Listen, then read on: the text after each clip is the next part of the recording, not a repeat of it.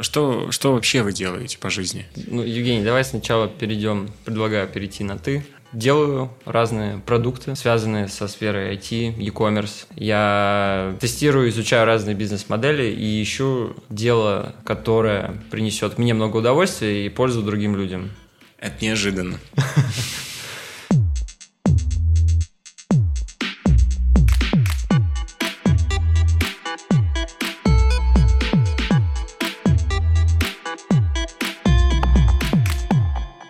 Всем привет, это подкаст «Кстати, да», и я его ведущий Евгений Лошак, и в гостях у нас сегодня предприниматель. Ну, конечно же, а кто, кто еще может быть в подкасте «Кстати, да». Каждую неделю мы встречаемся с предпринимателем для того, чтобы разобрать одну нишу. И сегодня мы будем говорить о e-commerce, а в частности, будем говорить а, с Даниилом Андреевым, который а, возглавляет и является фаундером компании Ecorn Agency, который помогает а, маленьким каким-то брендам или большим большим брендом а, выходить на онлайн-рынок. И подробнее об этом мы, конечно же, сегодня поговорим а, с Даниилом Андреевым.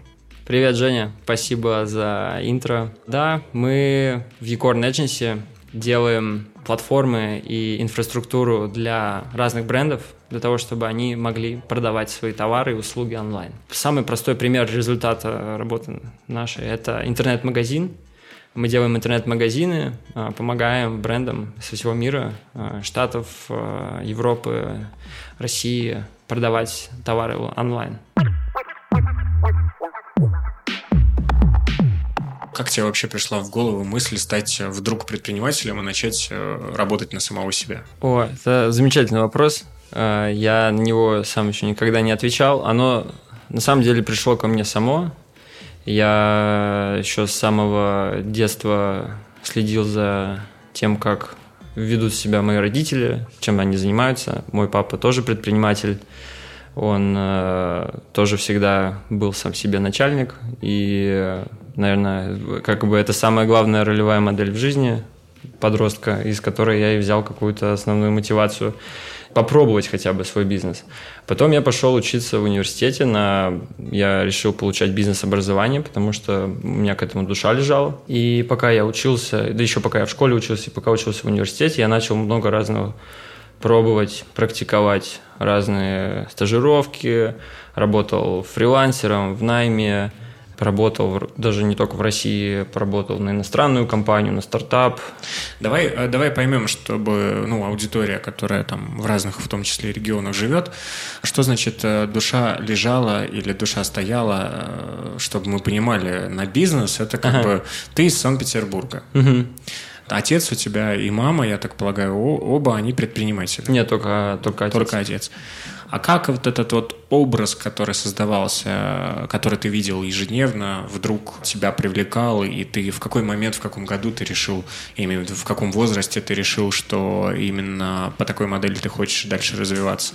Я пришел к тому, что я хочу развиваться только когда я уже получил много разного опыта, и понял, что, например, работать в нами мне не очень нравится по большому ряду причин. У тебя была попытка? У меня была попытка, и я прям поставил себе цель. Нужно попробовать как можно больше всего, прежде чем себе как-то уже направлять и выбирать конечный путь какой-то. Я много поэтому разного и пробовал. Когда я смотрел на отца, я видел, что у него есть какая-то свобода, он э, ни от кого не зависит, у него есть э, финансовая свобода, он э, выбирает, чем заниматься, с кем общаться. Это очень круто, я считаю, и я не задумывался, я это даже не ценил, пока сам не поработал в найме. Когда ты поработаешь в найме, ты понимаешь, что часто делаешь не то, что хочешь, и не с теми, с кем хочешь. А это все меня очень сильно как-то, ну, взбодрило и побудило развивать какие-то свои собственные проекты, думать о своих собственных проектах. Так я и решил окончательно, что это то, что я должен делать, потому что это, а, мне больше нравится, и, б, у меня вроде получается что-то. То есть ты очень. после школы сразу решил пойти в, в университет по а, бизнес-направлению? Да. Как тебе пришла в голову, давай поговорим про твой первый бизнес, который ты э, основала. Это вот как раз история с э, созданием онлайн-магазинов. Расскажи коротко, что это такое, чтобы мы понимали. Это все равно в том числе IT-бизнес, правильно? а, но ты предоставляешь какие-то услуги, которые помогают магазинам создаваться, mm-hmm. развиваться. Расскажи коротко об этом. Я пришел к этому сам, когда хотел сделать свой собственный магазин и делал свой собственный магазин. Вообще я э, всегда был каким-то сумасшедшим поклонником всяких разных интернет-бизнесов, хотя я ничего о них не знал, и никто мне о них не рассказывал как следует. И я думал, что у меня всегда лежала в голове идея, что если у тебя есть компьютер, интернет и чуть-чуточка предпринимательская какая-то предпринимательской жилки и мотивация заработать э, денег, чтобы погулять, что-то можно придумать. И я так еще, пока учился в университете, на первом курсе начал а, делать первые в то время инстаграм-шопы с разными товарными э, небольшими историями, то есть я находил какие-то товары, которые я думал, что они потенциально могут выстрелить, начал что-то делать вот в этой сфере, сделал несколько э, таких шопов, э, некоторые из них очень круто выстреливали, я даже не ожидал результата. То есть ты продавал через Инстаграм? Да. Тогда еще... А это официальный интернет-магазин в Инстаграме был или нет, это было просто... Нет, просто страница, и в Директе я принимал заявки, потом шел... А что ты продавал? В основном это были всякие товары э, с Алиэкспресс. Ну, то есть э, низкокачественная какая-то китайская продукция, игрушки какие-то, чехлы, спиннеры. Ну, то есть это были разные штуки, которые вот заходят, становятся быстро популярными, быстро становятся везде, появляются на всяких рынках и очень быстро проходят вот эту волну хайпа. То есть Я... ты как раз из тех людей, которые продавал спиннеры? Да. И как? Э, то есть, э, ну, ты заказывал их на Алиэкспрессе как обычный потребитель, а потом просто, то есть, это некая спекуляция, спекуляция да. получается? Или арбитраж, то есть, покупаешь дешевле, продаешь дороже. Ну да, я просто увидел этот э, тренд, я следил за хэштегами в Инстаграме, э, в международном Инстаграме, и смотрел за разными трендами. И э, в том числе таким образом я нашел спиннеры, когда еще об этом никто не знал в России и начал искать, где их можно купить. А, создал страничку, сразу же она по поисковой выдаче очень быстро раскрутилась потом, плюс я запускал там копировал, по сути, редактировал немного видео, они набирали огромное количество просмотров, и это генерило трафик. Я продавал спиннеры, отправлял Почта России, и в целом это больше как э, прикольный какой-то интересный опыт, потому что бизнес через, э, там, по-моему, два или три месяца он выгорел, а, там, очень быстро выросла конкуренция, и мои конкурентные преимущества сразу исчезли. Но была попытка там найти какой-то другой товар, который... Конечно. Что это было, тоже интересно. Следующий товар, прям которым я уже серьезно занялся, это были неоновые вывески. Я тогда увидел, что ну, это прикольная ниша, которая развивается, ей пользуется как такой small-medium бизнес, там маленькие кафешки, ресторанчики. Сейчас уже, мне кажется, в Москве и в Питере у каждой кофейни а, есть неоновая вывеска. А тогда это был еще начинающийся тренд. Это там год 2016-17. И я подумал, что нужно что-то сделать с этими неоновыми вывесками. Я посмотрел, как их можно производить в России, посмотрел даже производство, посмотрел производство, как можно производить в Китае. И, в общем-то, принял решение, что нужно заказывать их из Китая и продавать их в России и в мире. Но я даже решил когда я сделал свой первый магазин, я решил, что я не буду делать это в России, потому что тогда экономика не очень интересная, маржа будет не очень большая. Я решил делать сразу на Европу. Ну, а в любом случае, заказывая в Китае, там же хотят какой-то уникальный дизайн, то есть ты э, должен... Слишком долгий срок тогда будет производство, слишком длительный. Да, я поэтому не упирался в какую-то кастомизированную версию. У меня были... Ко мне приходили заказы на кастомизированные какие-то вещи, но ни один кастомизированный заказ не получилось доставить. На этапе производства происходили какие-то проблемы, сложности.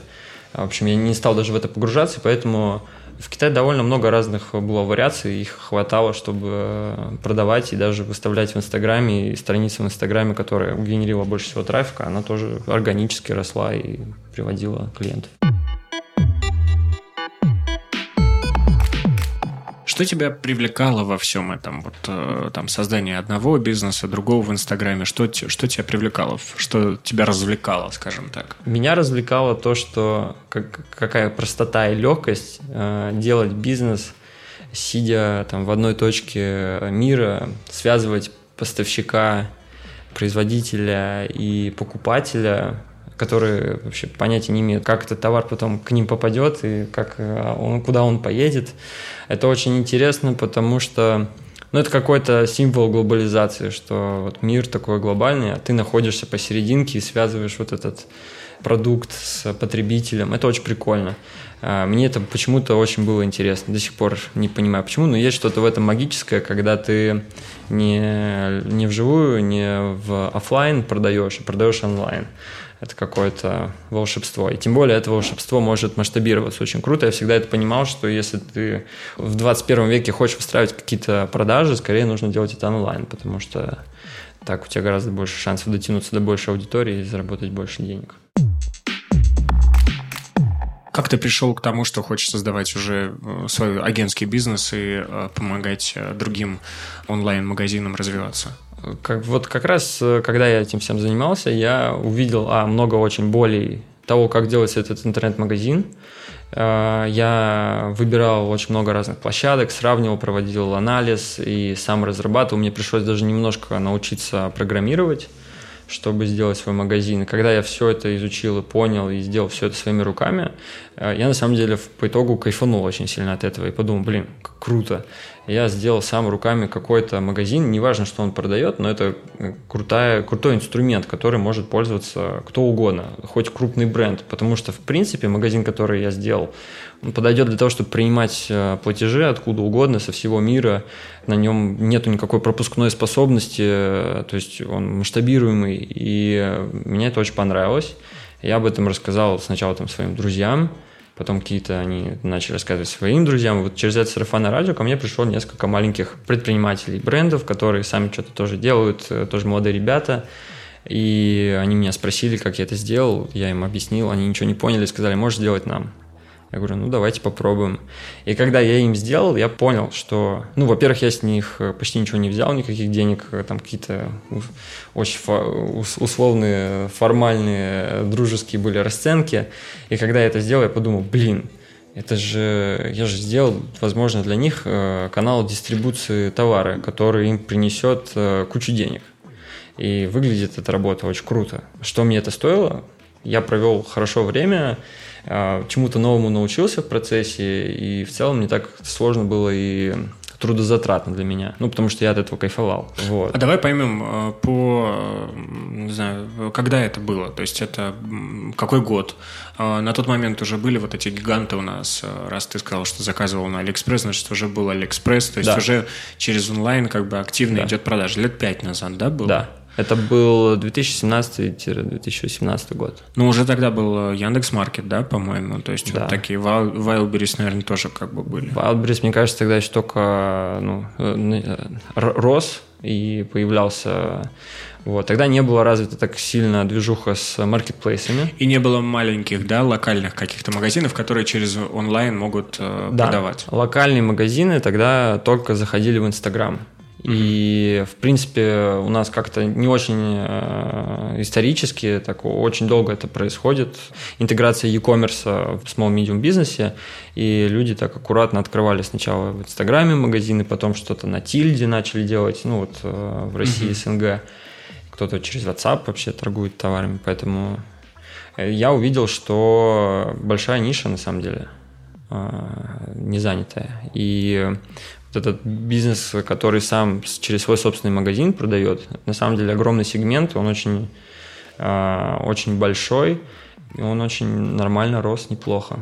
Особенно вот а, сейчас, когда все эти появились самозанятые а, и, и, и прочие политики, чтобы легализовать такие микродоходы для микропредпринимателей, тоже был вообще, можно сказать, микробум. То есть э, в тот момент, когда вы только начинали, ты помогал настраивать через вот эти вот тильды, угу. через, то есть вот эти все магазины э, через готовые движки, да? Я тогда выбрал движок, э, как раз-таки тогда, когда я делал свой магазин, я выбрал движок Shopify, с которого, в принципе, дальше пошел мой агентский бизнес. Я выбрал этот движок, потому что я проанализировал кучу разных вещей, в том числе тильду, в том числе Bittrex и так далее. И посмотрев э, все эти конкурентные преимущества, я понял, надо делать Shopify. Почему? Потому что это, это iPhone в мире e-commerce. Ну, мне самому им приятно пользоваться. А самое главное, мне кажется, в e-commerce для таких э, мини-предпринимателей и там, small-medium бизнеса, это чтобы им процесс доставлял удовольствие, он был для них понятен, и они могли сами там что-то сделать. Потому что если ты дашь им суперсложную систему, они вряд ли получат от нее удовольствие от работы с ней и будут работать через кого-то всегда и так далее. Поэтому я выбрал платформу Shopify и начал ее устанавливать своим друзьям. И потихонечку а, начал изучать этот рынок. А спустя несколько лет, а, вот в 2020 году, я понял, что нужно не просто делать микро какое-то агентство на Shopify, а нужно прям приходить на крупные российские площадки, там, хоть на Весеру, и говорить «Привет, меня зовут Даня Андреев, и мы делаем Shopify агентство. Мы единственные, кто делает прям только Shopify – в России. Приходите к нам, мы вам расскажем, покажем, обучим и сделаем вам крутой магазин. И так, в принципе, мы нащупали вот эту нишу.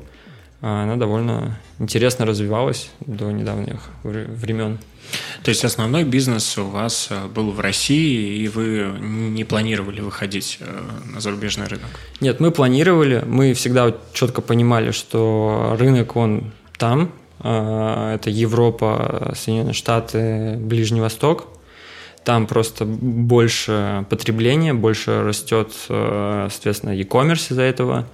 Давай прям э, коротко еще раз для зрителей. Shopify – это, эм, ну вот если, например, вы знаете там Tildo, Wix, да. это вот подобная платформа, которая позволяет э, тебе с помощью каких-то определенных уже готовых движков, блоков сделать свой интернет-магазин, подключить там различные системы, там, может быть, кто-то знает, такой есть проект GetCourse, э, благодаря которому онлайн-образование продается, тоже, э, тоже движок, который ты берешь и а, можешь подстроить под свой бизнес. То есть это все, что угодно там можно настроить. Угу. Ты можешь принимать платежи, работать с воронками продаж, удобно выставлять людям там какие-то счета, удобно там бонусную программу выстраивать. То есть вот максимально такая большая история. А тогда скажи мне, пожалуйста, а, если это все настолько у них э, доступно, автоматизировано, а, может быть, им разве что имеет только английский язык, э, то зачем нужен ты?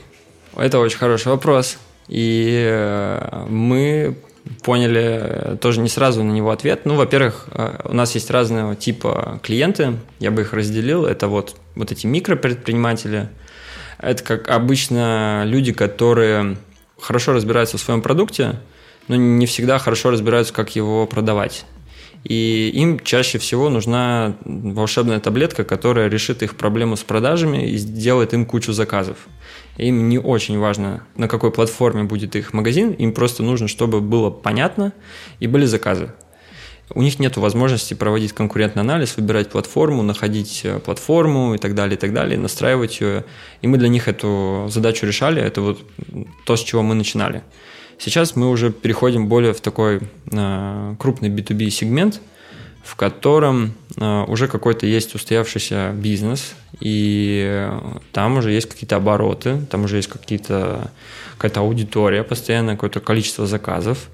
И эти платформы, э, и эти бизнесы, точнее, они выбирают все время, находятся в поиске какого-то оптимального решения для своего бизнеса. Они переходят на новые платформы, ищут какие-то альтернативы.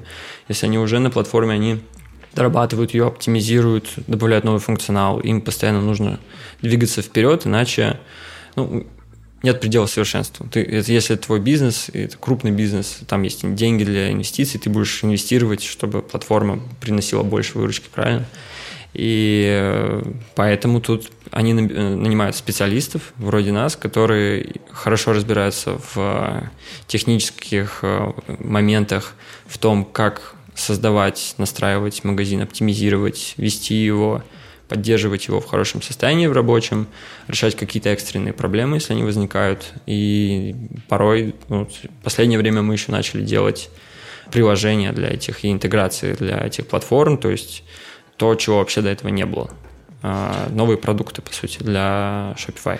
То есть Shopify дает возможность не только в десктопе э, выдавать э, какую-то информацию, то есть не только на сайт, но еще и упаковывать это все э, в приложение, и в абсолютно любое мое приложение, которое я буду создавать, я могу встроить всю систему Shopify, она будет объединена еще с моим сайтом. Да, да. В этом плане ты можешь интегрировать хоть в мобильное приложение, хоть э, в какой-то уже существующий сайт, и ты можешь интегрировать корзину и чекаут от Shopify. Я правильно понимаю, что Точно. это сделать как бы вот просто обывателю, который придет и оплатит там какой-то тариф Shopify, а, невозможно, потому что это уже работа с э, каким-то внутренним кодом и так далее. А, ну, скорее, да, понадобится какая-то экспертиза, либо какое-то приличное время, чтобы в этом разобраться и сделать это качественно. А, скажи, а, а вот вы настраиваете эту историю. Получается, вы а, как аккаунты ведете, ты сказал, что некогда каким-то компаниям уже на это обращать внимание. Хотя это странно, потому что это вроде как их э, непосредственная работа, они продают продукт, и угу. у них должен быть там пул людей, которые занимаются маркетингом, которые угу. занимаются продажами.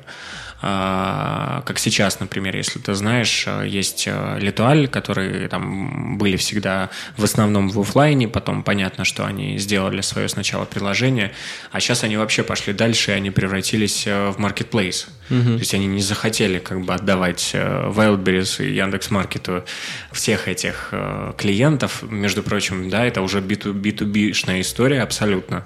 И уже более двух тысяч брендов, которые выставляют выставляются, например, они не выставляются в ритейле, но они могут продавать онлайн. Угу. Это я к чему? К тому, что э, рано или поздно любой бренд, он может э, внутри нарастить как команду людей, которые будут э, у них обслуживать и этот Shopify, угу. и там, я не знаю, чуть ли не увести у тебя могут твоих сотрудников. Угу. Где та крепость, условно, тот э, движок, благодаря которому тебя не могут кинуть и бросить? Да, это часто бывает, что компании, если у них идут хорошо дела, они растут, они прокачивают внутреннюю экспертизу в том же e-commerce и а, там, перестают работать с агентствами, там, хантят кого-то из агентств, и сами у себя у них все хорошо.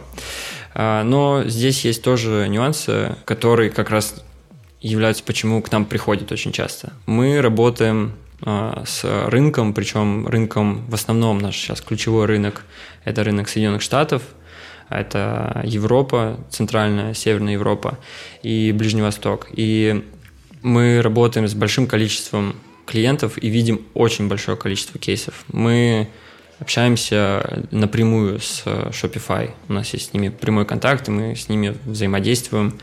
У нас есть э, большой опыт, и мы очень сильно интегрированы в комьюнити э, вот этого всего экосистемы всей Shopify. Мы общаемся с другими агентствами, с теми, кто разрабатывает интеграции, темы, продукты, кто продает. И создается огромное количество, ну, во-первых, база знаний, э, экспертизы и понимания, что сейчас хорошо, модно, кто что внедряет и так далее – ну и во-вторых, а, мы и наши коллеги, другие агентства, мы на самом деле а, являемся движками каких-то новых инноваций и обновлений а, в e-commerce. Если ты у себя закрыт внутри, со внутренней экспертизой, развиваешь e-commerce, тебе очень сложно будет откуда-то эту экспертизу брать. Когда ты работаешь с агентством, агентство работает еще с 20 другими магазинами и еще и общается с другими агентствами и разработчиками, то ты так, агентство получает много интересной информации, ты можешь из этого агентства эту информацию и практики эти к себе внедрить и у себя а, развивать. Это, конечно, вот большая польза, мне кажется, от работы с агентством. А, гораздо больше а, ты получаешь стереокартинку о том, что делается в e-commerce. Ну, вот ты сказал, что вы выходите на Европу и на Америку и уже вышли. Да. А, ведь там изначально Shopify – это американская технология. Это канадская а, платформа. Канадская. Ну, соответственно, пользуются ей все в Европе уже. Угу. И, и вы пришли уже на да. рынок и ты сам сказал, что есть агентства уже, которые предоставляют эту услугу. Угу. А какая ваша уникальность какое ваше уникальное предложение, которое там, отличает вас от других агентств в Европе? Ведь э, э, я уже даже, знаешь, не беру сейчас э, ситуацию, которая происходит в мире, угу. что когда вы начинаете там по-русски говорить и угу. к вам определенные отношения, я говорю, даже если бы ничего не произошло, чем вы можете отличаться? Угу. Да, мы долго смотрели на рынок э, и думали, как мы будем там сейчас конкурировать. Рынок э, большой, растущий, но там есть очень много сильных конкурентов. И мы выяснили это в ходе работы, когда мы общались с другими агентствами, с иностранными клиентами, мы поняли, что так сложилось, что у нас очень э, сильная априори какая-то техническая база, и мы очень сильно закапываемся в технические детали. Мы не боимся сложных каких-то технологий и э, сложной разработки. А многие агентства попросту, например, они хорошо умеют продавать, но они избегают очень сложных вещей и находят кого-то, кто это будет делать. Мы делали по-другому. Мы видим какой-то сложный проект, видим, что за него боятся браться другие, мы его берем закапываемся в него, изучаем. А, порой это очень сложно, и поначалу кажется, что может ничего не получиться, но в итоге мы получаем очень крутой, ценный опыт. Я правильно понимаю, и... что это какая-то там функционал какой-то, который нужно интегрировать для бизнеса? То есть это что-то, вот можешь на примере конкретно показать? Вот есть а, там бизнес, у него есть какая-то проблема, которую uh вы можете решить. Что uh это за проблема? uh Ну, давай самый простой кейс. А, есть бизнес уже, который уже продает, а, у них есть, а, например, 1С, их ERP-система, чтобы ввести учет и систематизировать бизнес. Мне кажется, в СНГ это очень э, стандартная история. Но при этом они хотят работать на платформе Shopify по ряду причин. И как делать им эту интеграцию, потому что Shopify канадская компания, 1С российская. 1С не сделали никаких интеграций для Shopify, Shopify никаких для 1С. Что им делать? А, в России, а, если они будут искать, а, кто им будет сделать, они вряд ли кого-то найдут, потому что это очень редкая экспертиза, чтобы и Shopify, и 1С. Если они пойдут на рынок Штатов или Европы и будут там искать подрядчиков, скорее всего, они тоже там никого не найдут, потому что там никто не делает 1С. Uh-huh. И вот э, в таких местах э, возникаем мы, мы видим, что этим сложно заниматься, никто за это не берется, и мы такие, ну, давайте мы сделаем, что такого попробуем. Мы сделали, попробовали, и теперь а, кажется, что половину трафика в поисковых сетях по поводу 1С и Shopify мы забираем себе. Ну, я правильно понимаю, что 1С должны были отдать вам, как бы дать возможность эту? То есть вот Нет, они должны были вас авторизовать или вы должны просто IP у них как бы... А, мы не авторизованный какой-то их партнер mm-hmm. или не какая-то авторизованная интеграция, мы просто сделали несколько разных интеграций Э, между 1С и Shopify, посмотрели все, как это работает, э, записали как-то, зафиксировали код, как это должно настраиваться, и теперь э, новым клиентам, которые приходят, мы делаем уже на основе наших, нашего опыта, на основе нашей базы знаний. Ну, 1С может использовать то, что вы разработали, то, что вы создали для того, чтобы другим отдавать это? И Если как? они к нам обратятся, попросят у нас, то да, могут, мы им дадим. То есть вы вообще максимально от них сейчас э, не... Да, мы независимо, независимо сделали это. И мы сделали это, потому что мы почувствовали спрос на рынке и решили сделать. Вот.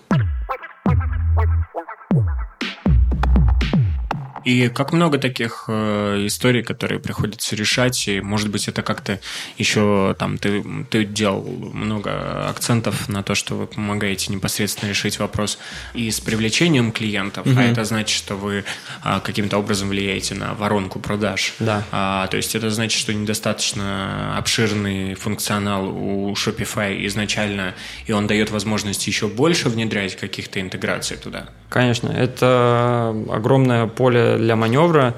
А, многие бренды обращаются, они приходят и говорят, мы хотим сделать, например, улучшить конверсию. Или вот у нас есть какая-то существующая воронка, а, мы думаем, как ее можно заапгрейдить, или нам кажется, что здесь что-то не так работает, посмотрите, что вы можете здесь делать.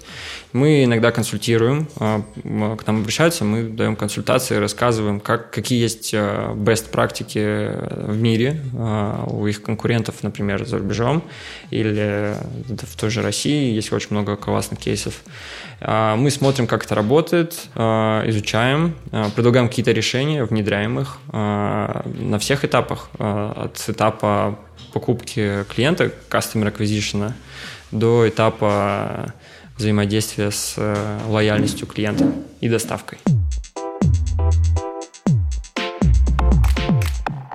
мы здесь пытаемся разобраться вообще, в принципе, в нише. Ниша довольно сложная, но я думаю, что зрители будут ровно те, которые хотят как-то понять, как в том числе создать этот бизнес э, с нуля. Про твою экспертизу теперь понятно, про то, что вы взяли какую-то супер уникальную историю э, с тем, с чем никто не работает, например, в России. Э, но дико интересно, каким образом вы все-таки на Западе ищете клиентов. То есть вот просто расскажи, пожалуйста, этот путь, который тебе приходится ежедневно проходить для того, чтобы находить клиентов. Поиск клиентов особенно на англоязычных рынках, э, для агентства это супер дорогая и сложная история. Я сразу это понимал и думал с самого начала, когда только дизайнил как бы будущее агентство, я думал, окей, как мы будем э, получать клиентов? Это же самое главное. Если нет клиентов, нет никакого бизнеса. И я всегда искал какие-то гроу-хаки, ну, то есть способы, как получить какой-то рост или каких-то клиентов, какой-то трафик, при этом не делая как все, а немножко хакнув систему.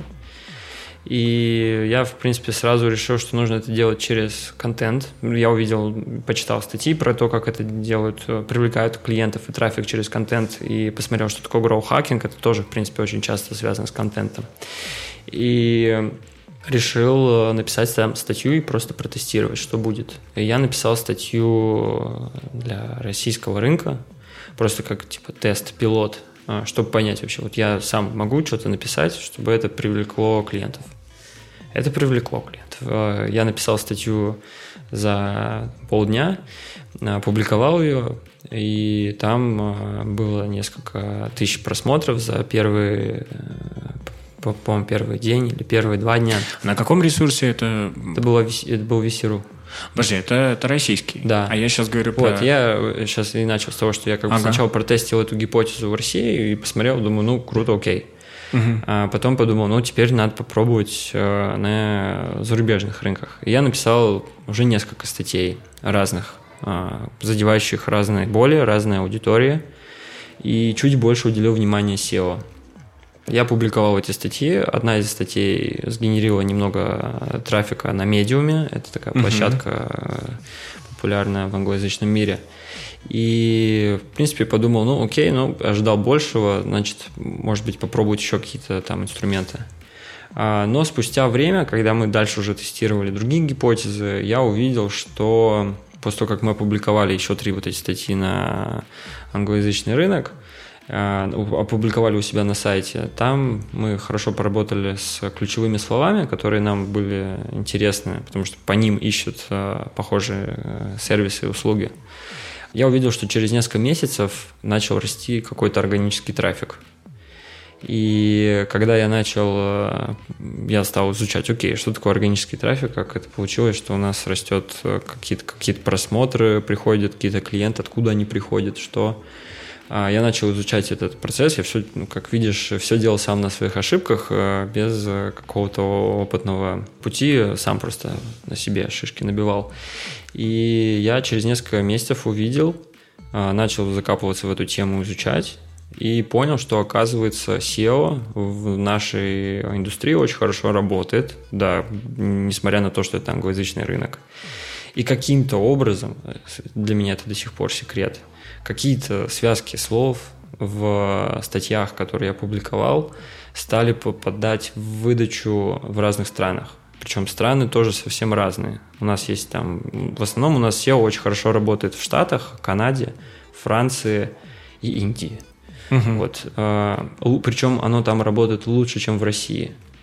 Я не знаю, как так получилось до конца, это просто забавный такой факт, но я понял, когда я увидел, что есть органический трафик, он идет из SEO, я пользовался несколькими инструментами, очень классными, кстати, Hrefs, например. Он показывает очень много аналитики даже на бесплатном тарифе, и я, посмотрев, понял, окей, значит, это хороший способ привлекать клиентов. Да, здесь э, не сразу придут клиенты, не завтра. Ты сегодня проинвестировал, а завтра ждешь. Но зато спустя время ты собираешь какую-то поисковую выдачу. Когда будут люди искать в поиске, они будут тебя находить.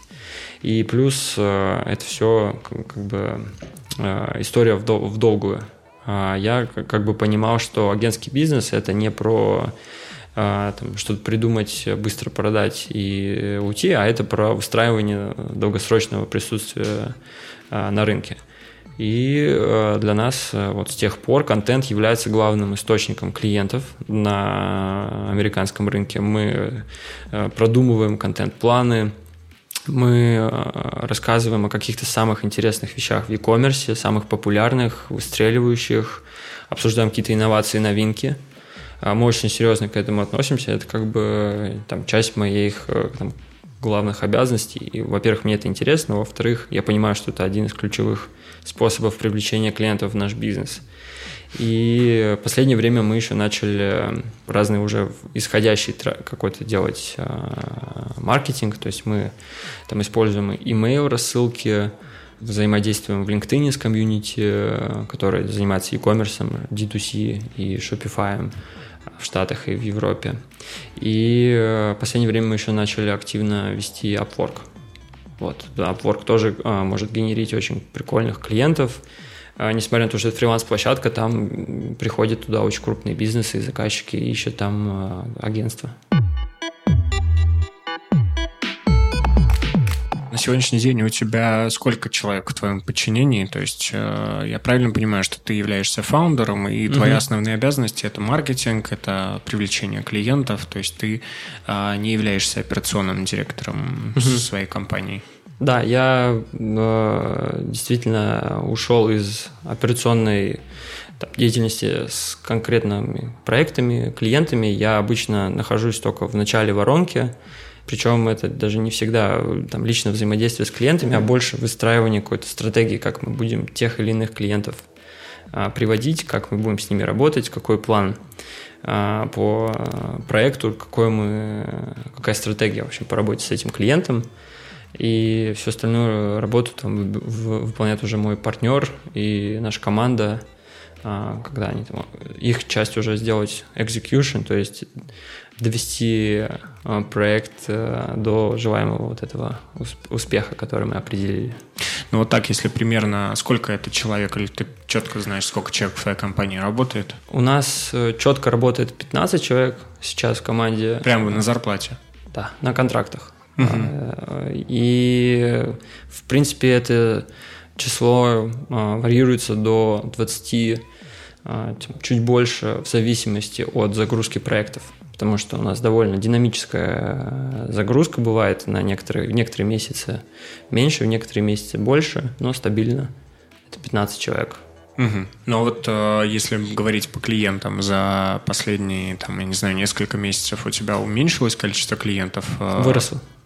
Мы записываем этот выпуск э, в конце июня, просто чтобы в 2022 году, чтобы тех, кто будет слушать этот выпуск там через полгода или через год, подкаст – это такая история.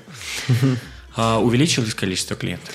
Да, поначалу мы очень сильно, конечно, расстроились, потому что 9 марта Shopify сказал, что он уходит из России и Беларуси. И в тот момент мы подумали о том, что, ну, видимо, мы только что потеряли как бы огромный кусок своего бизнеса, который мы выстраивали, инвестировали в него. И... По сути, весь бизнес, да, скажем. Ну, да. нет, не весь. Э, нам повезло, что мы уже заранее занимались э, американскими клиентами, у нас уже были контракты, и в тот момент, когда случилась война и началась заварушка, к тому моменту у нас уже были клиенты, были контракты. То есть мы не просто в, в плавание ушли.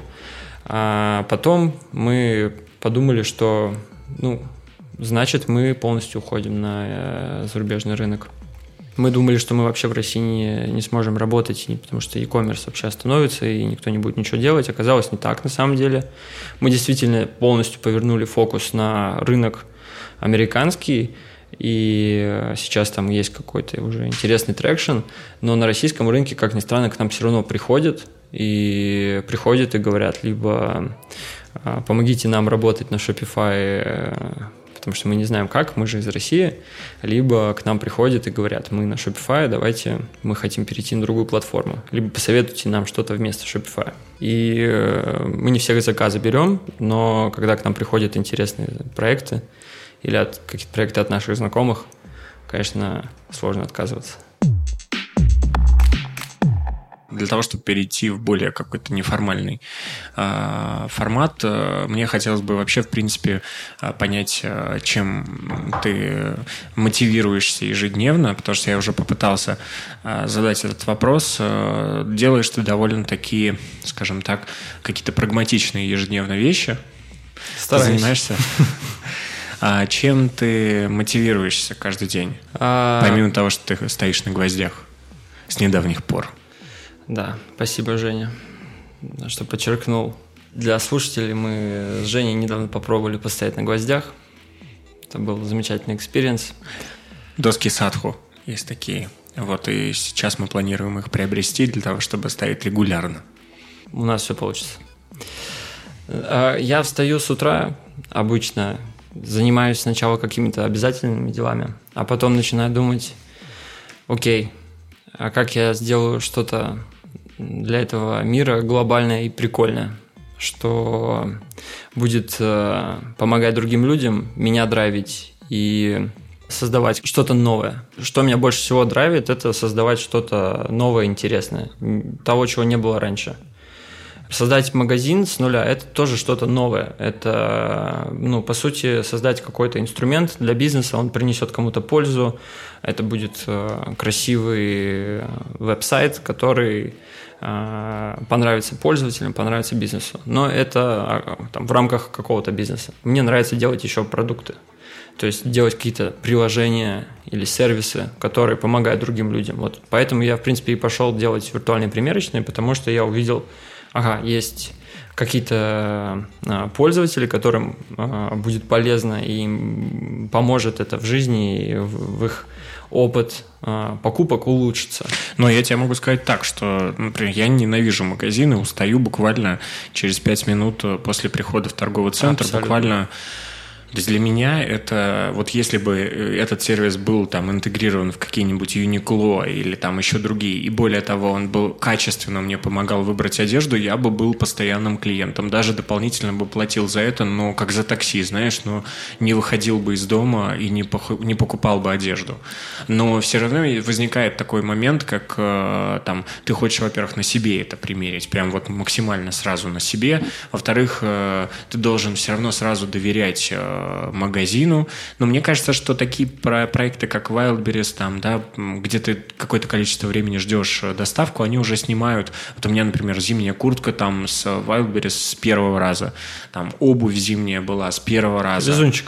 Да, но э, я ее никак вот э, так, то, что ты предлагаешь таким сервисом, я не пользовался. Просто там примерно потенциально подумал, так, это мне может подойти и угадал с размером.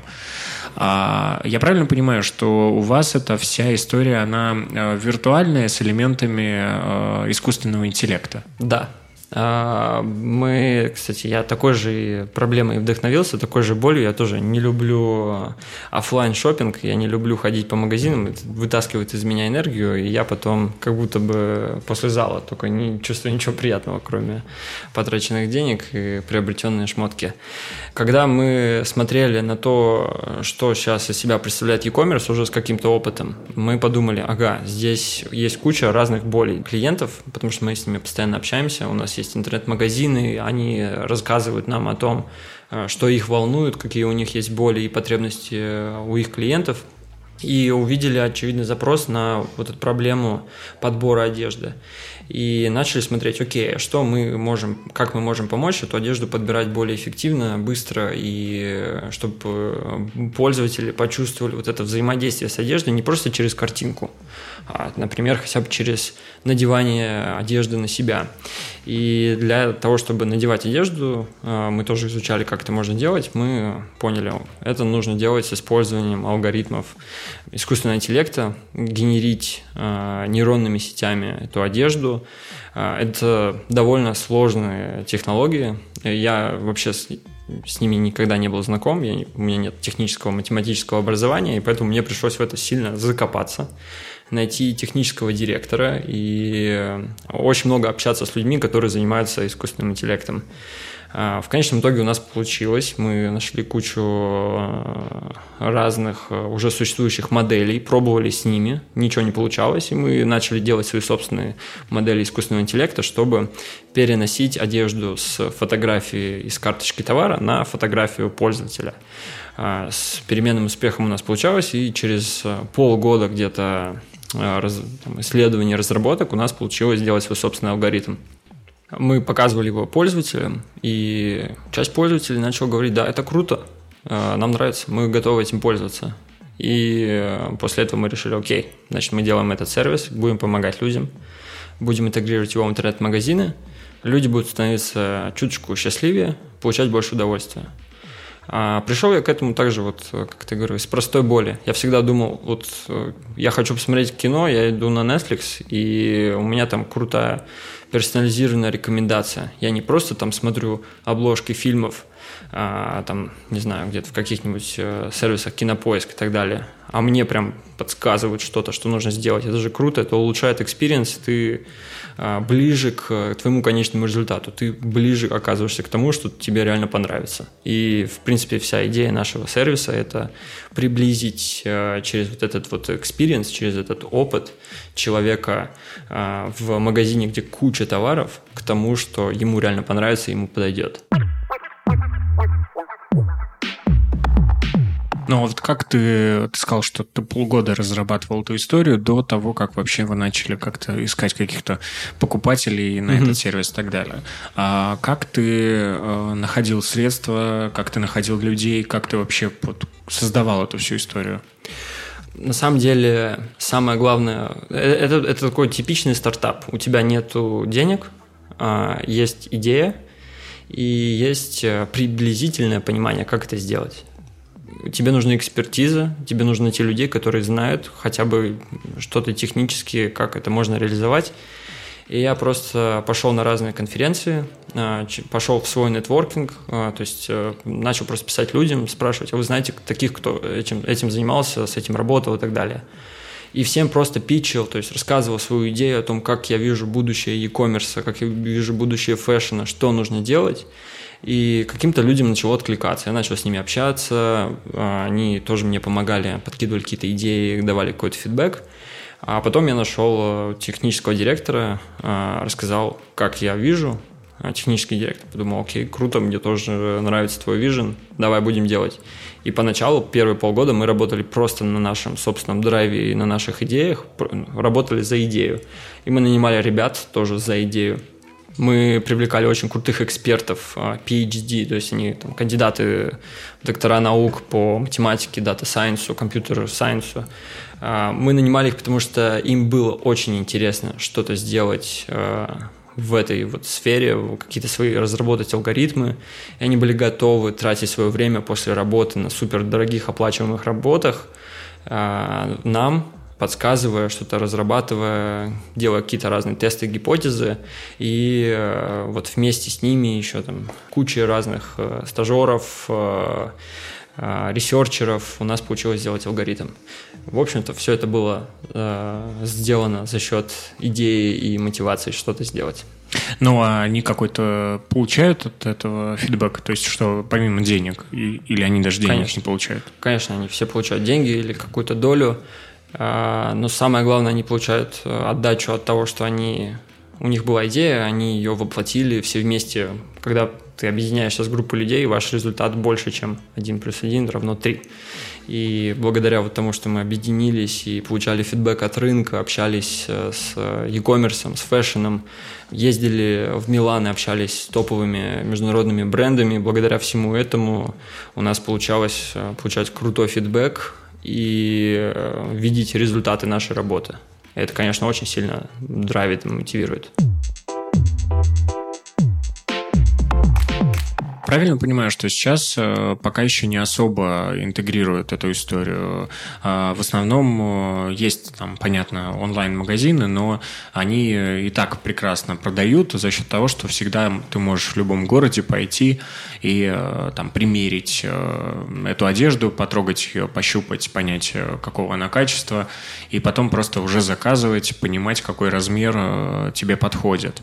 Как в этом направлении работа продвигается? То есть что э, есть ли уже какие-то конкретные кейсы, которые интегрировали это? Да, конечно, кейсы есть, и много кейсов уже сделано не нами, то есть тут уже на самом деле есть э, на что посмотреть на примеры. Технологии виртуальных примерочных э, интегрируются э, в разные уже даже крупные бренды, вроде там э, Stradivarius, э, в, России, например, там Соколов Jewelry позволяли примерить э, кольцо. Э, много разных брендов э, пробовали у себя интегрировать, и, интегриру... и уже у них интегрирована, например, подсказка размера. Когда ты покупаешь онлайн, ты можешь ввести какие-то свои параметры, тебе подскажут, какой размер. А, но визуальных примерочных, которые вот мы делаем, а, которые позволяют увидеть на себе результаты, увидеть на себе э, продукт, увидеть на себе одежду, их э, крайне мало. В основном это кейсы в Штатах, в Европе. Там просто более уже развит e-commerce, он уже чуть на другом этапе развития. И там больше таких примеров. Но в целом, если говорить, то все эти технологии пока что на этапах пилотов и там, первых каких-то интеграций. Это еще не масс, не масс-маркет решение, которое есть везде. Я думаю, это придет, просто это вопрос времени и технологий. То есть тут еще, конечно, есть много ограничений с точки зрения технологий. Это довольно сейчас дорого и технологии не на 100% всегда покажут тебе красивый точный результат. Э, кого-то это может смутить, и и а... в итоге как бы привезут э, там одежду, которая будет совсем не так выглядеть, как э, на подборке. Такое тоже возможно. Но я правильно понимаю, что создание вот этого приложения, да, или как бы вот этого вот э, Сервис. движка, сервиса, угу. который вы делаете, и он должен, в принципе, стоить тоже доступно, как подписка как какая-то интеграция, которую может интегрировать, там, не знаю, бренд, который только начинает. Там mm-hmm. у него не так много видов одежды, вот они там занимаются продажами через Инстаграм или через свою страничку в, в интернете, и они могут там, например, сразу интегрировать эту онлайн mm-hmm примерку. Угу. Потому что, например, э, если у, тебя нет э, возможности приехать в шоурум в Москве, но ты хочешь эту одежду, а у них нет, знаешь, там какой-то вот этой вот промышленной доставки по, всем, по всей России угу, или по всему миру. Ну да, как у Ламоды или там тот же, тот же Wildberries, то, э, конечно, ты пальцем в небо вот так вот в Инстаграме заказать одежду не можешь. Угу. И если бы у людей была возможность там за какие-то 20-100 долларов в месяц интегрировать вашу а, систему. Насколько это возможно и как быстро это можно, этого можно достичь?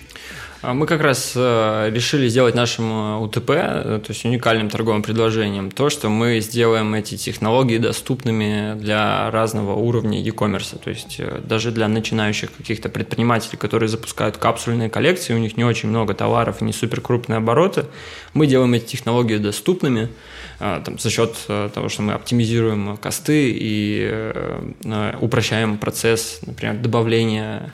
А мы убираем необходимость создания 3D-модели, что очень дорого сейчас, и позволяем им просто сосканировать э, одежду из каталога и сразу ее надевать на клиента.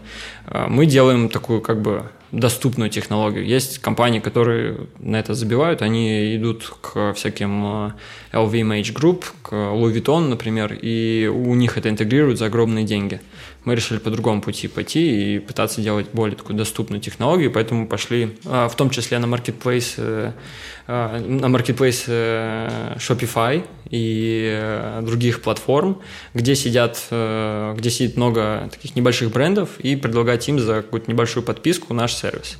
Ну, я правильно понимаю, что в перспективе там тот же Shopify может вообще, в принципе, выкупить эту, эту систему, этот код, эту Вполне. Да, программу, я не знаю, как это можно назвать, угу. этот сервис и интегрировать его. И я условно подписываясь на Shopify за какую-то там определенную сумму, угу.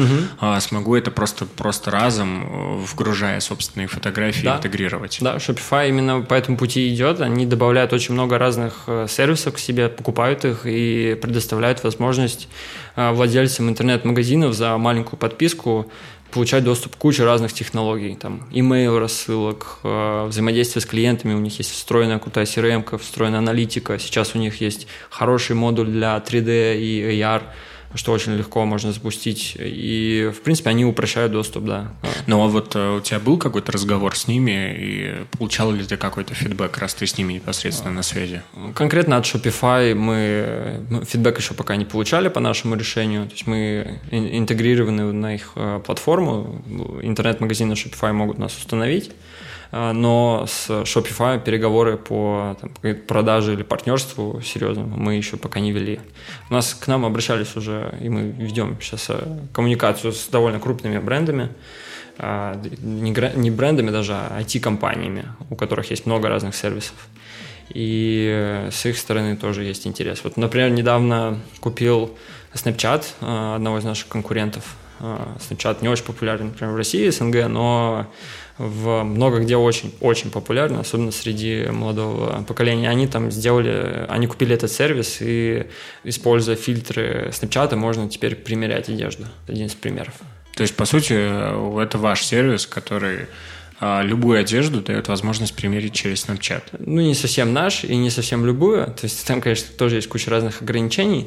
Вот. Но в целом, да, то есть IT-компании тоже идут в эту сторону. И, конечно, для них это огромный потенциал. Они все интегрируют, они сейчас все идут в сторону e-commerce, там и Instagram, и Facebook, а, Snapchat, TikTok, они все интегрируют в себе какие-то e-commerce модули, потому что для них это крутая возможность зарабатывать на транзакциях. И они интегрируют всякие такие прикольные штуки, как вроде нашей.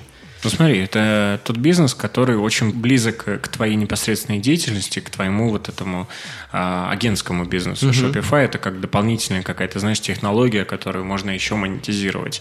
А у тебя, как у предпринимателя, насколько я знаю, мы там какое-то время уже общаемся, а, есть а, еще различные другие интересные проекты, которые условно рядом и не стоят, и совсем не похожи на твой этот бизнес. Что это за проекты, в каких направлениях? Я очень люблю разные проекты, особенно люблю их э, начинать. У меня все время поток идей, поэтому действительно появляются и э, иногда появляются, иногда пропадают новые проекты. А, я сейчас э, занимаюсь Web3 проектом. Это на основе блокчейна проект по созданию комьюнити, в котором креаторы могут а, вместе коллаборировать и делать какие-то совместные проекты, а, при этом получать все от этого выгоду, от э, своего взаимодействия. Давай и... простым языком, что это такое? Простым языком это комьюнити, в котором... Комьюнити – это какое-то количество людей, собранное вместе, онлайн или офлайн, ага. это не важно, в данном случае онлайн – это креативщики, то да. есть люди творческих направлений. Да. Да, креативщики. Они, вы их как-то вместе собираете, и дальше что? Мы их вместе собираем, мы даем им разные ресурсы. У нас есть э, партнеры, технологические партнеры, которые дают для них какие-то платформы, инструменты, как работать, э, как, например, публиковать э, свой NFT. А, вот NFT. То, условно, я там художник, ага. творческая профессия. У меня сестра просто есть художник, поэтому вот у нее есть картины красивые, невероятные. Она их угу. даже иногда вот просто на планшете рисует, там, угу. не всегда маслом. А дальше она может их оцифровать, и вот она уже, по сути, в твое комьюнити вошла. Вполне она может прийти к нам в комьюнити, мы ей э, проведем анбординг, э, расскажем о том, какие есть у нее возможности и у нас есть какие ресурсы, какие есть инструменты, чтобы ей помочь, например, монетизировать ее искусство, либо расширить ее аудиторию – uh-huh. даем ей э, вот эти набор этих ресурсов, и как вариант она может, например, с нами вместе сделать какую-то коллаборацию с нашим комьюнити. У нас в комьюнити тоже сидит куча разных артистов, дизайнеров, художников, маркетологов, разработчиков. Мы их объединяем всех вместе, когда они вместе работают, они какую-то часть от, например, проекта, который они запустили, и он принес какую-то выручку, какую-то часть они отдают обратно в комьюнити, как бы такой общак, угу. из которого мы потом финансируем проекты. Мы помогаем их организовать эту работу, запуститься, и сами туда добавляем свои экспертизы, то есть э, помогаем их продюсировать их запуски, например. Ну хорошо, вот давай, вот она нарисовала какую-то картину. Угу. Кто-то туда в эту картину что-то дополнительно свое из комьюнити интегрировал, угу. да? Угу. Кроссовок нарисовал на этой картине или как? Допустим, а, допустим то, там какой-то уже популярный автор, который делает классные кроссовки. Ага. Он нарисовал кроссовок, а она нарисовала небо над этим кроссовком. Супер. Вы это оцифровали ага. и продаете. Да, мы продаем это. Если мы с ней вместе сделали коллаборацию, это, например, вот э, никнейм твоей сестры так. и название нашего сообщества. Cultural Code она ага. называется. А вот мы запустили эту, э, ее, значит, рисунок, опубликовали ее на каком-нибудь маркетплейсе. Ага. Э, Который маркетплейс с NFT, правильно? Да, да например, OpenSea. Да, например, OpenSea, самый известный, крупный. А мы опубликовали, и мы продали, э, значит, ее рисунки и в тот момент, когда мы продали, мы заранее прописали, там, и на самом деле мы запрограммировали а, то, как дальше будет распределяться, например, выручка а, или royalties с продаж и перепродаж. То есть сразу частично идет в ее личный кабинет? Да, ну, не совсем ее кабинет, на ее завели. кошелек. На ее, на ее кошелек, да. Угу. И э, какая-то часть идет вот в это комьюнити. Да, да, все так. Это сразу будет прописано, проговорено, и ничто на это не повлияет. Как тебе пришло это в голову вообще? А, я не считаю, что это прям мне пришло. Мы просто совершенно случайно познакомились э, с, с моим уже э, ныне другом. А, мы оказались оба в эмиграции, оба оказались в Стамбуле. И э, моя подруга написала мне, тебе нужно с ним пообщаться. Я увидел ее сообщение, конечно же, написал. Мы пообщались, мы встретились в ночном клубе на техновечеринке. Он рассказал мне свою идею, у него уже было в тот момент комьюнити, и он рассказал, у меня крутое комьюнити, там куча артистов, художников, креаторов, дизайнеров, надо как-то их объединять и делать какие-то совместные коллаборации, движ и так далее. А я в тот момент очень сильно изучал, очень много читал про DAO, NFT, криптовалюты, блокчейн, все вот эти технологии, которые сейчас э, выстрелили за прошлые пару лет. И я ему сказал, это DAO, нужно делать DAO. DAO – это децентрализованная организация, такой комьюнити, в котором все получают выгоду от участия. Это тема, для отдельного подкаста, но, а, в общем, я ему это сказал, и он такой, блин, круто, давай делать. И мы начали делать, мы собрали небольшую команду, просто созванивались, мы все были в разных локациях по всему миру и созванивались, рассказывали, общались, и как-то эта идея сформировалась сама собой. Теперь вот есть комьюнити, есть какие-то сейчас проекты, коллаборации. Но уже есть э, какой-то кейс, который благодаря там вашему комьюнити, э, там, не знаю, заработал и, и комьюнити прекрасно, и, э, и сам он заработал. Есть такие? Мы помогли уже нескольким э, художникам, э, я бы сказал даже, да, артистам, помогли Э, запустить их э, проекты, консультировали, немножко продюсировали, и у них получилось, вам там помогли э, немножко про, профинансировать фильм в Марокко. Mm. Вот. Но пока у нас не очень много кейсов, потому что мы начали эту работу в апреле, и с тех пор у нас сейчас огромная воронка, что мы хотим сделать, куча коллабораций в работе. Я думаю, что первые результаты кейса, о которых мы будем рассказывать публично, будут уже ближе к осени. А в чем э, твое, э, как бы, в твой интерес и твое преимущество? То есть что там, что, что ты получаешь? Что я там делаю? Что ты делаешь, это понятно, ты можешь много чего делать, а что ты получаешь с этого? Ведь это какая-то история, которая вот сильно в долгую, там, может, условно, знаешь, это как такая очень воронка, которая там через год может какой-то найтись угу. автор, Я-то понимаю, почему ты можешь и хочешь быть с этим рядом, потому что э, какой-нибудь в этот комьюнити попадет уникальный персонаж, это, как знаешь, э, в период пандемии один парень э, закупил этих шлепок Сальвадора Дали, по-моему, там как-то вот с этим рисунком было все. Угу. И в итоге заработал там какие-то миллионы на продаже этих шлепок. Ну, то есть ты сейчас какого-нибудь индивида за этих там тысячи в своем комьюнити найдешь и на нем заработаешь энное количество денег. То есть вот такие у тебя мысли, что, что ты от этого хочешь, получаешь? А, я, я не то, что смотрю на это с точки зрения какого-то короткого заработка. Мне в первую очередь очень интересно изучать и учиться а, в этом, потому что мы работаем с крутыми технологиями. Мне очень интересно изучать блокчейн. А, мне очень нравится общаться с креаторами и э, ребятами креативными, которые создают что-то новое, интересное, приносят что-то новое в мир. И я вижу вообще глобально ценность э, комьюнити, э, вот сообществ, где собираются люди по интересам, что в этом гораздо больше ценности, чем заработать деньги здесь и сейчас. Быть в этом комьюнити, быть создателем его и вкладывать в это комьюнити долгосрочно для меня гораздо больше ценности, потому что я еще даже не знаю, как оно потом, а, во что оно выльется, да, и какая будет эволюция всего этого. Но я уже чувствую, что я много из этого беру энергии, и я чувствую, что много крутого можно сделать э, на основе этого. И, ну и, конечно, здесь есть рынок NFT, который очень быстро вырос, уже достиг огромных объемов. Сейчас он немножко упал на, ию, на конец июня 2022. Он э, сильно просел, как и весь рынок криптовалют. Но этот цикл, он э, сейчас немножко упал, а потом он снова вырастет. И я думаю, я уверен, что NFT никуда не уйдет. И вот эта концепция взаимодействия децентрализованных, децентрализованного взаимодействия между людьми и децентрализованных организаций никуда не уйдет. Этот концепт а, останется с нами надолго. И мне хочется быть э, в начале поезда и, может быть, придумать что-то новое. Тебе не так э, много лет. 25. 24. 24.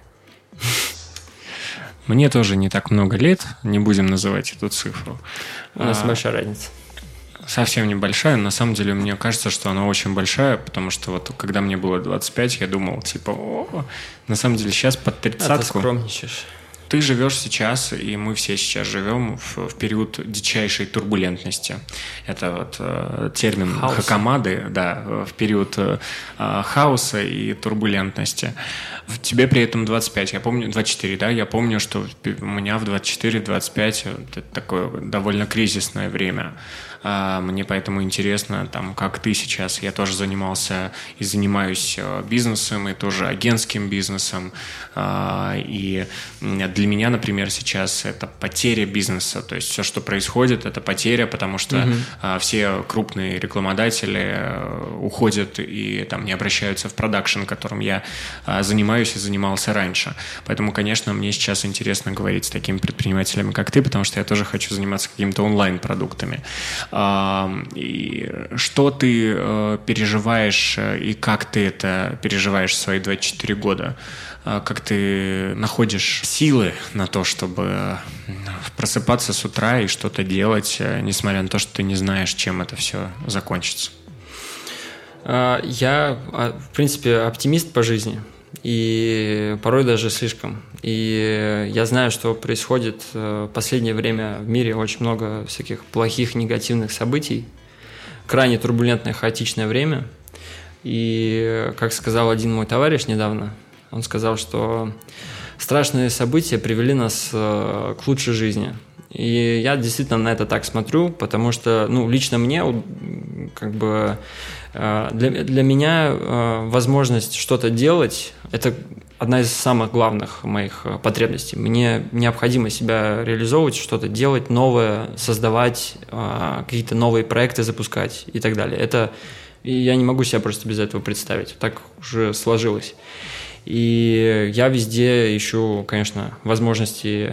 И когда где-то закрывается дверь какая-то, я вижу, что какой-то рынок э, падает или закрывается, для... я смотрю на это не как все, потеря, прощаемся, э, до свидания. Я смотрю на это как возможность э, где-то, значит, если падает, где-то должно вырасти. Если где-то рынок э, закрылся, значит, может, это сигнал, что нужно посмотреть на что-то другое. А, например, для моего агентского бизнеса это был точно поворотный момент, когда мы уже окончательно приняли решение, все, теперь наш главный фокус – это рынок США.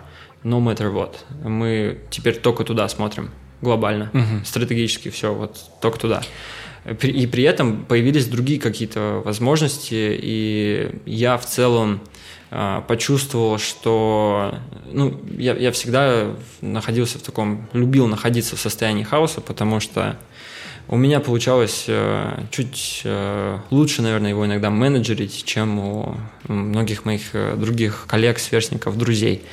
И в целом для меня это вполне нормальная обстановка. Она заставляет быстрее крутить шестеренки и быстрее придумывать что-то новое, как в этом новом мире выживать и как к нему адаптироваться.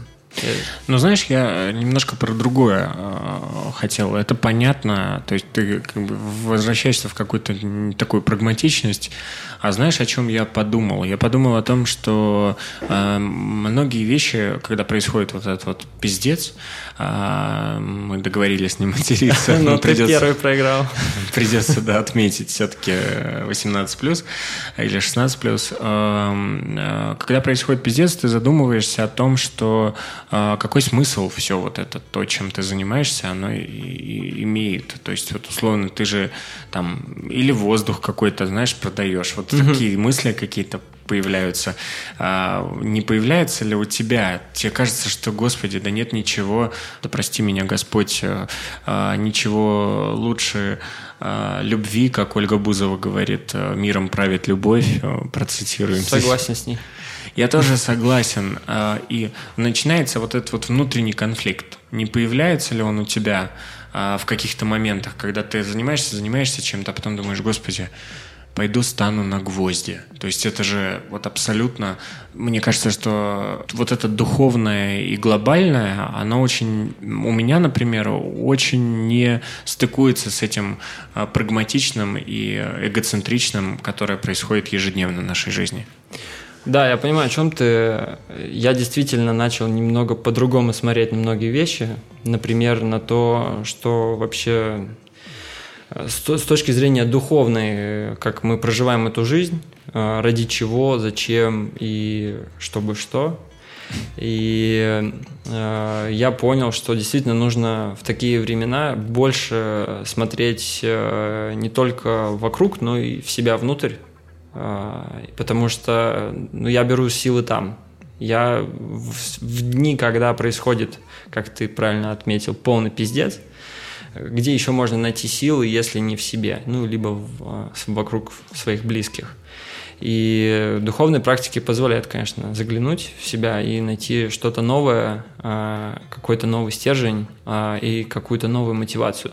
Но глобально я смотрю на это так, что я могу сейчас остановиться и переживать и, в принципе, можно потерять вообще весь смысл заниматься развитием себя, своей, своего бизнеса, каких-то э, целей, от всего отказаться. Но что ты можешь делать хорошего в конце концов, вот by the end of the day? Что можешь ты сделать хорошего вообще в своей жизни? И я нашел просто для себя простой ответ, что если я буду делать продукты, которые будут нравиться людям, я буду от этого кайфовать, и люди будут от этого кайфовать. Кажется, что это будет лучше, чем если я остановлюсь, брошу все. Это будет гораздо лучше, потому что как минимум будут счастливы несколько моих юзеров, или тысячи, или миллион, и я буду счастлив. И я нахожу силы в себе именно так. Я понимаю, что лучшее, что я сейчас могу делать, это продолжать работать, заниматься тем, что я делаю, создавать что-то новое, помогать каким-то компаниям, людям, тем, что я умею, и кажется, это приносит людям э, позитив. Почему нет? В, в нашем мире сейчас, кажется, лишнего позитива не бывает. меня есть один э, вопрос, который я задаю всем, хотя мы здесь сегодня с тобой в том числе и про духовное поговорили, а, но по этому вопросу очень многое можно в том числе сказать о человеке. Если бы тебе сегодня предложили полететь в космос а, без обратного билета, ты бы согласился? Ну, э, знаешь, очень мало вводных в этом вопросе.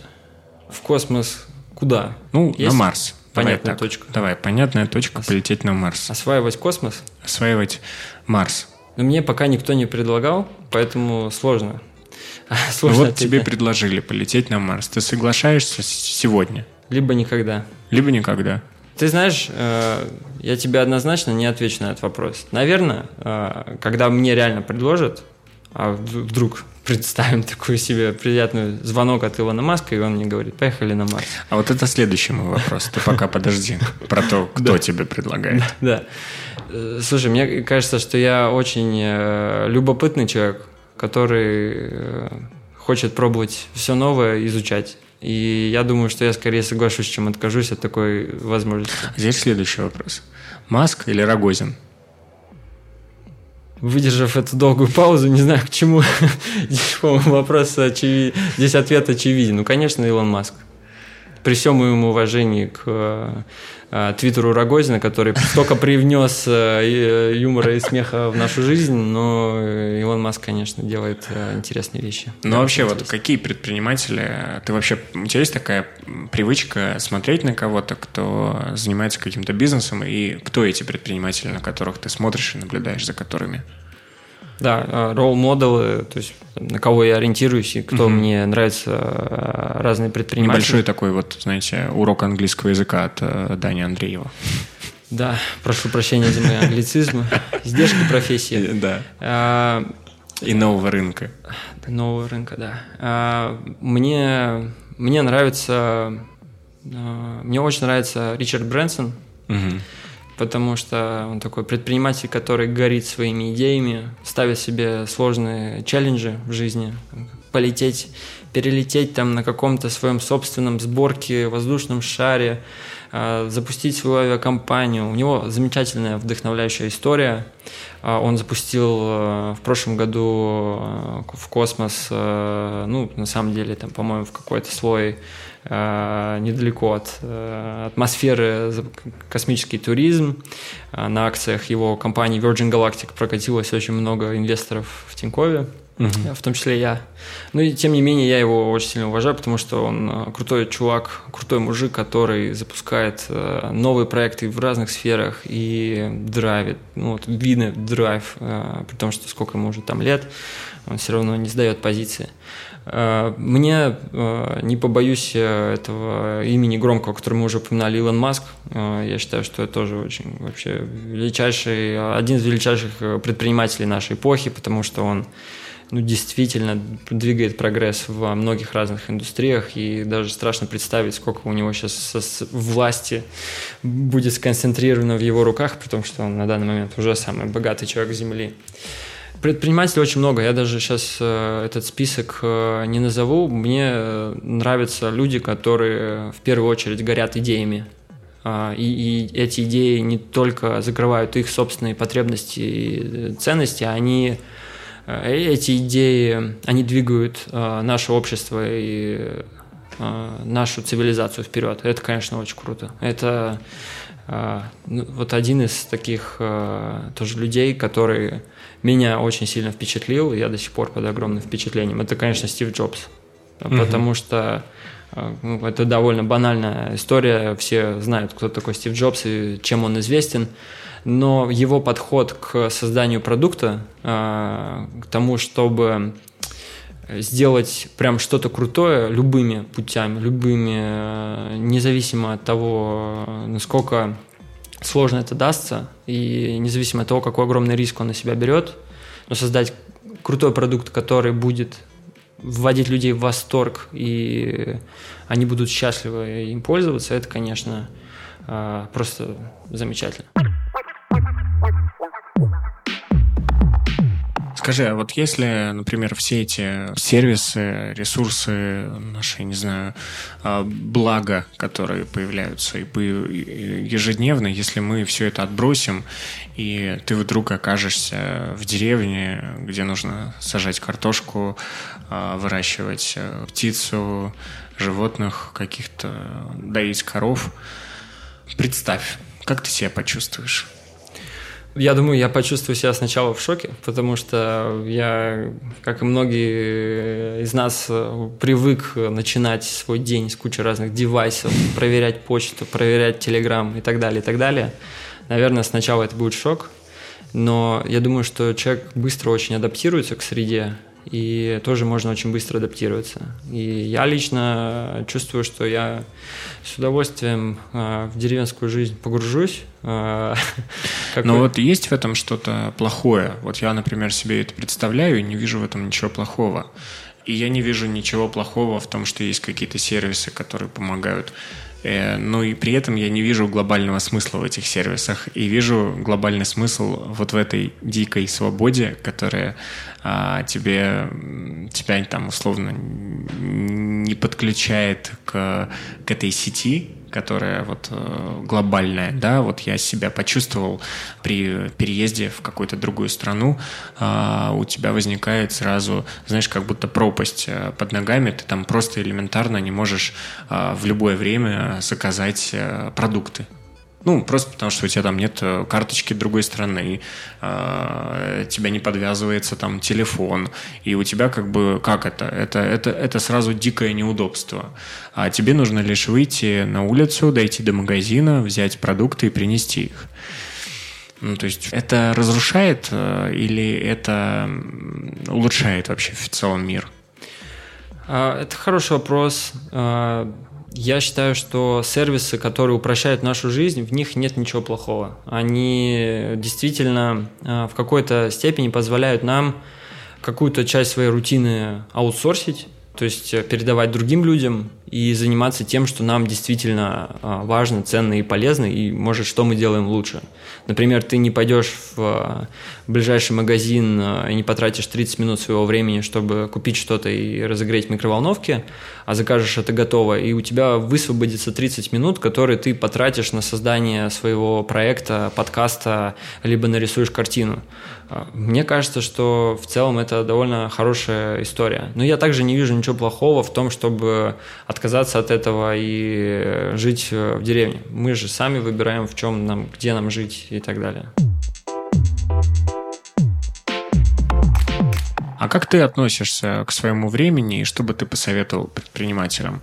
Ты сейчас сказал о том, что ты можешь потратить там эти полчаса, но ведь многие могут потратить эти полчаса просто залипая а, в телевизор и смотря ту пропаганду, которую тебе каждую секунду просто втюхивают. А, что бы ты посоветовал и как правильно ты распределяешь свое время? Это уже выбор каждого. Я бы посоветовал сначала подумать о том, что такое вообще время в нашей жизни, потому что время довольно штука ограниченная, это действительно самый ценный ресурс. А, мне очень помогло один раз посмотреть на интересную инфографику, которая показывает, сколько дней и часов мы в среднем проживаем за жизнь, и ввести свой возраст, а, и легко очень посчитать, сколько ты процентов э, своей жизни уже прожил. И когда ты видишь, э, что ты уже приличное время прожил, э, можно задуматься, а на что я это потратил и на что я хочу потратить остаток. И вот э, мысли о том, что на что я хочу потратить остаток, у меня есть желание идеи, на что я хочу их потратить, и я вижу, что это может быть что-то интересное и полезное. А, не дают мне долго сильно залипать в чем-то. Я очень какое-то время был такой падки на всякие дешевые дофамины, mm-hmm. вроде там полистать ленту в Инстаграме, э, что-нибудь посвайпать, э, посмотреть, поиграть в какие-нибудь игры, но потом, спустя время, я как-то вот пришел к этой концепции о том, что время ограничено, и я хочу его тратить на то, что я хочу, а не то, что мне показывают. И э, вот этот э, выбор меня привел к тому, что я начал ограничивать время на своем э, девайсе, на что я смотрю. У меня есть ограничители внутри айфона, и я не трачу очень много времени на залипание, потому что они мне напоминают, что я занимаюсь чем-то не тем. И я, в принципе, в тот момент органи- начал организовывать свой распорядок дня, начал делать это через календарь.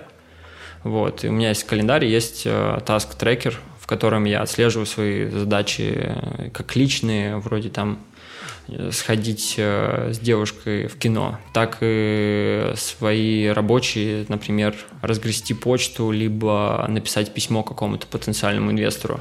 И важные ивенты я отмечаю в календаре.